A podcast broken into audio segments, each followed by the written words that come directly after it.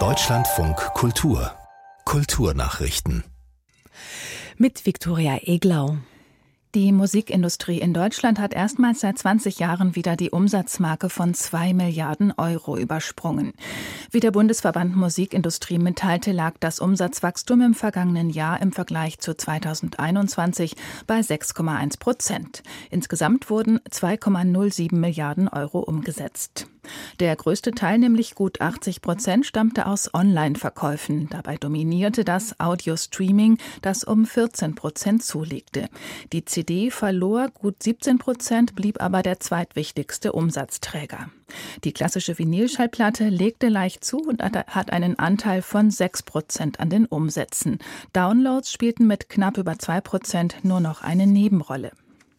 In Köln werden heute Abend die deutschen Hörbuchpreise verliehen. In insgesamt sieben Kategorien gibt es Auszeichnungen zu gewinnen. Simone Thielmann. Viel Schauspielprominenz befindet sich unter den Nominierten. Nina Hoss etwa, Anna-Maria Mühe oder Max von Pufendorf. Sie alle haben Erfolgsromane eingelesen, wie Zur See von Dörte Hansen, aber auch Literatur von Jon Fosse, Hervé Letellier oder Katja Petrovskaya. Aus 351 Einreichungen hat die Jury 21 Nominierungen herausgefiltert in Kategorien wie Bestes Hörspiel, Beste Unterhaltung, Bestes Kinderhörbuch oder in der noch recht jungen Kategorie Bester Podcast. Die Leipziger Buchmesse hat dem Islamischen Zentrum Hamburg als Aussteller abgesagt. Die Organisatoren schrieben zur Begründung auf Twitter, das Zentrum sei laut Hamburger Verfassungsschutz eng mit dem iranischen Regime verbunden und unterstütze dessen, Zitat, menschenrechtsverletzendes Vorgehen. Die Leipziger Buchmesse stehe für Freiheit und Menschenrechte und trete für Frauenrechte ein.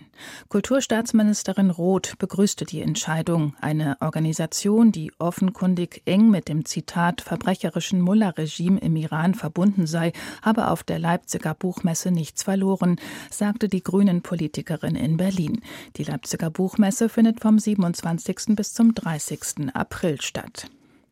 Der Axel Springer Verlag will bei seinen Zeitungen Bild und Welt Stellen abbauen. Konkrete Zahlen wurden aber noch nicht genannt. Springer beschäftigt weltweit aktuell rund 18.000 Mitarbeiterinnen und Mitarbeiter. Dazu zählen 3.400 Journalisten. Miriam Berger. Vorstandschef Matthias Döpfner teilte in einem Schreiben an die Beschäftigten mit, dass sich das Konzernergebnis in den nächsten drei Jahren um rund 100 Millionen Euro verbessern müsse. Nur so könne man auch künftig wirtschaftlich erfolgreich bleiben.